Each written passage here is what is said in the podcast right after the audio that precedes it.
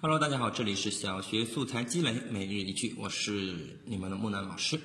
那今天我们要来描写的是跟害怕有关的一个好句。那我们可以来看一下原句，它是这样子的：顿时，我好像掉进了冰窖里，从心底凉到了脚尖。好了，这是一个描写害怕，或者说是描写紧张，或者是听到了一个不好的消息的时候，比如说，当老师公布了我的成绩。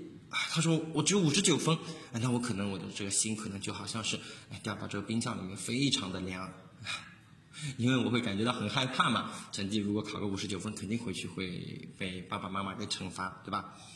像这种时候我们可以去用啊。当然，比如说我闯祸的时候，或者我做了别的不该做的事情的时候，我们也都可以用这种方式去进行我们这种心理变化的这个描写啊。嗯，这个句子呢。三年级的孩子可以去尝试写一下，因为它没有那么的难啊。我们去写一写，我们就会找到这种感觉啊。那么接着我们可以看一下木南老师是怎么对这个句子进行仿写的啊。顿时，我好像被烈火燃烧，连指尖都是烫的。好了，可以看到，嗯，这个句子呢，其实是描写一个天气炎热的一个场景，就是我非常的。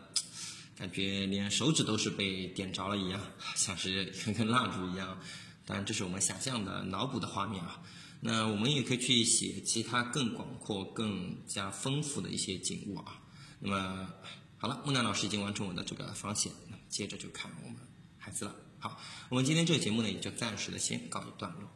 希望呢，大家在节目结束之后可以添加我的微信公众号“木南书院”。